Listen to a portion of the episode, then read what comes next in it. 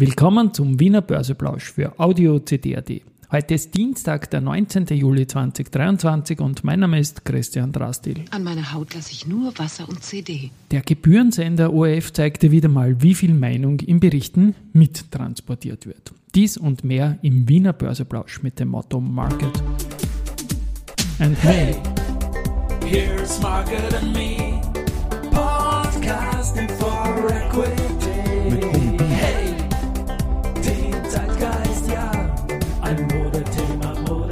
Ja, die Börse als Modethema und die Juli-Folgen des Wiener Börseplausch sind präsentiert von Wiener Berger und Pira Mobility mit 70 Jahren KTM. 3157,15 Punkte, ein Plus von 0,03 Prozent, jetzt exakt um 12 Uhr, als ich das einspreche. AT&S im Plus mit 1,1 Prozent, die Strabag mit 0,8, die RBI mit 0,7, Verliererseite die Do Co. mit minus 1,4, dann Meyer-Mellenhof minus 0,9 und der Verbund mit minus 0,5 Prozent. Beim Geldumsatz ist es so, dass die BAWAG 7,1 Millionen hat, die CIMO 3,1 und die erste Group 2,3 Millionen Euro jetzt zum Mittag. Im 16. Wow. Aktienturnier haben wir den zweiten Tag im Viertelfinale wow. heute. Und es bleibt dabei, die Immobilienunternehmen sind wow. super drauf. Immofinanz führt gegen RBI, Immo führt gegen Frequentis, S Immo gegen Do Co. und im Nicht-Immo-Duell ist zum Tobel vor Contron. Also nächste Woche dann Semifinale Schauen wir mal, und Finale auch noch, drei Tage und zwei Tage, aber schauen wir mal zuerst, ob die Immos da durchkommen. Das ist doch eine auffällige Stärke.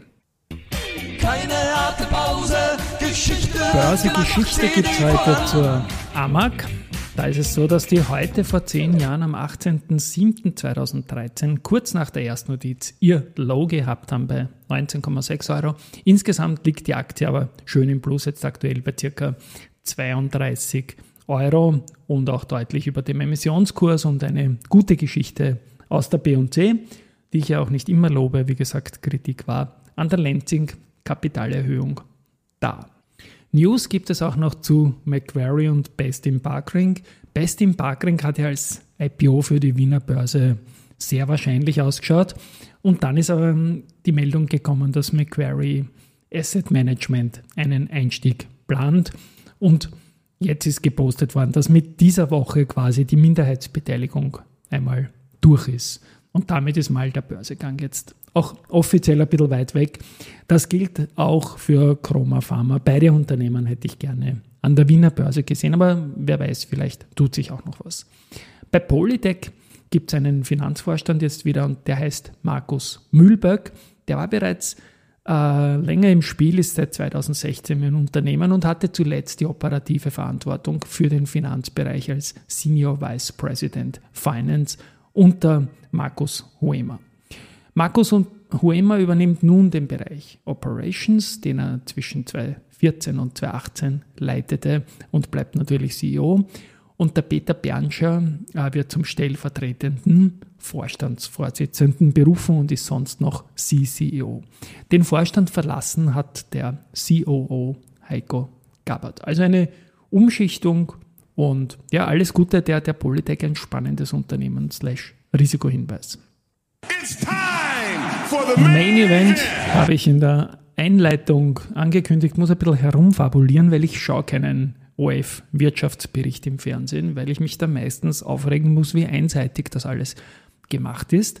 Und ja, diesmal hat es mich über Social Media erreicht und dann doch wieder neugierig gemacht, weil der Martin Fussek von Sunrise Capital hat in Reaktion auf einen Beitrag von, von ORF Eco geschrieben, dass letztendlich zwar alles gut war, was der Beitrag selber, aber man hat letztendlich unterm Strich viel mehr Skepsis und Angst wieder mal verbreitet als Ratschlag und Antwort gegeben. Und das tut ihm einfach leid, dem Martin Fussek. Es ging da um Trading-Apps und Sunrise Capital ist zwar die lupenreine Sparplan-App, aber irgendwie fühlte man sich da auch angesprochen und ich fühlte mich dann natürlich auch irgendwie neugierig. Und wenn man sich neugierig fühlt, muss man das befriedigen. Und ich habe mir in der DVD das angeschaut, werde ich dann in den Shownotes auch verlinken. Und da geht es um eben Trading Gaps und allein schon der Titel beginnt einmal mit möglicher Reichtum zu hohem Preis. Also sehr skeptisch. Und zu Wort kommt der Centric in der Folge der Ossi Salcher, also der Österreich Verantwortliche von Trade Republic. Wir kennen ihn alle. Und der sagt halt so, okay, 65 Prozent sind junge Leute, die quasi bei Trade Republic tätig sind. Und der OF kommt dann journalistisch mit ähm, dem IVA-Chef, mit Florian Beckermann, der dann sagt, okay, die jungen Leute sind durch einen Krypto-Hype auf den Geschmack gekommen und das ist halt Zockerei irgendwie. Dann kommt die Larissa Grawitz, die sagt, dass man im Handel gegen Profis keine Chance hat. Und dann kommt ein Psychologe, der in Richtung Glücksspielabhängigkeit agiert. Und dann kommt die FMA wegen Konzession und Betrug. Alle vier sind eigentlich leibende Leute, aber man kann so oder so fragen und dann so und so eine Story bauen. Und OF-Redaktion hat das halt dann eher sehr kritisch gebaut und geht dann weiter, nachdem er zuerst in Ossi Salcher gezeigt hat, mit Trade Republic ist seriös. Das Geschäftsmodell hinter vermeintlich günstigen Gebühren wird aber nun gekippt, weil es nicht immer den besten Preis gibt. Und dann geht es weiter wieder und so weiter und so fort. Und um was es da geht, habe ich in der Vorwoche auch mit der Martina Forsthuber von Scalable Capital, quasi einem Mitbewerber von Trade Republic, besprochen. Und das spiele ich jetzt mal kurz ein. Ähm, ein Thema, das von der EU kommt, und ein Thema, das äh, den Markt auch wieder ein bisschen umdrehen kann. Ich bin dafür, dass das alles so bleibt, wie es ist. Aber erzähl mal ganz kurz den Status quo und um was da geht. Ja, also wir wären auch dafür, dass alles so bleibt, wie es ist. Ähm, ja, das ist eine Sache, die auf EU-Ebene ähm, jetzt äh, beschlossen wurde, das Payment for Order Flows. Da gibt es eine sozusagen äh, Retail-Investment-Strategie von der EU. Da geht es auch darum, dass äh, manche Broker, das ist jetzt nicht nur Scalable, das sind auch andere klassische äh, mhm. Broker in, in, in Österreich und traditionelle, manchmal die Orders der Kunden über Börsen leiten, mhm. wo sie dann Rückvergütungen bekommen. Mhm.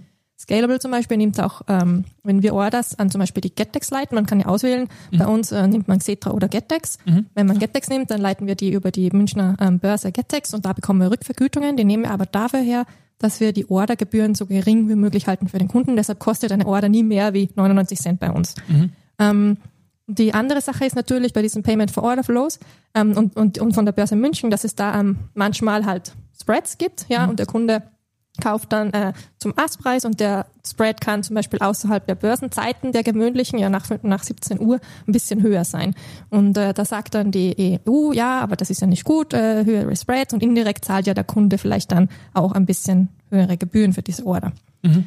Ähm, aber wir haben da ein White Paper geschrieben und wenn man sich das anschaut und besonders ähm, kleine Investoren, Kleinanleger, ja, sage jetzt mal, die unter 1000 Euro im Monat sparen, ja, das glaube ich ist hier jeder und auch viele, die hier zuhören, ja. Und die wir auch wollen, dass die den Markt beitreten einfach, ja. Ja, genau. genau. Und ja. auch wollen, dass, wir, dass sie da sich ein bisschen mehr mit dem Kapitalmarkt beschäftigen. Diese ähm, profitieren von diesem Modell extrem, weil die eben so, so, so geringe Ordergebühren zahlen, mhm. ja ob das jetzt bei Scalable ist oder bei wem anderen. Ja, immer wenn man über so eine Börse handelt, ähm, dann hat man sehr geringe Ordergebühren. Und genau darum geht es. Wenn man jetzt kleine Sizes macht, 500, 600 Euro, 1000 Euro, das ist für viele viel Geld, dann ist es eigentlich egal, wie groß das Spread ist. Fast egal, weil dann kommt es einfach nur auf die Ordergebühren an und wenn man sich das mal durchrechnet, kommt man schnell drauf, dass das eigentlich doch sehr schlau ist, bei einem Neo-Broker was zu machen, beziehungsweise solche Geschäftsmodelle nicht zu verteufeln. Und ja, das macht mir Sorgen, was da von der EU kommt. Und der Beitrag geht dann auch so weiter, dass der Ossi Salcher offenbar ein bisschen unter Druck kommt und sagt auch, sie haben mehr Sparpläne als Kunden. Und das klingt meiner Meinung nach wie eine Entschuldigung für das Trade in Trade Republic, weil Traden, das ist einfach auch nichts Böses. Ähm, die Spekulanten werden immer so dick, fett und hässlich gezeichnet, auch schon in Comics. Das habe ich in irgendeinem anderen Podcast gehört einmal. Und ja, das ist in Wahrheit letztendlich, wenn man tradet, auch nichts Böses, weil das äh, braucht man sich nicht entschuldigen dafür, wenn der Ossi sagt, die Kunden betreiben Aktien nicht als Glücksspiel, sondern als Vorsorge, dann kann man das, glaube ich, nicht so über den Kamm scheren. Es werden sicher einige dabei sein, die traden, aber Trading ist nicht immer Spekulation. Oft werden da Big Data Muster herangezogen, wie zum Beispiel auch bei Versicherern, bei Sterbetafeln. Das ist eine, eine mittlere Wissenschaft, die vielleicht sogar ein bisschen weggeht von Spekulation. Und wenn man dann sagt, ja, jetzt sind endlich die jungen Leute wieder da, wie auch der Ossi bestätigt, wie auch die Martina sagt, ja, Keiner raunzt, keiner beschwert sich über Verluste und die EU will wieder alles kaputt machen. Und die, die Medien spielen da natürlich auch mit und das geht schon an den OF auch ein bisschen, wenn man dann das schließt, nachher die Folge mit, das war ein Eco-Spezial mit Einblicken in eine seltsame Welt.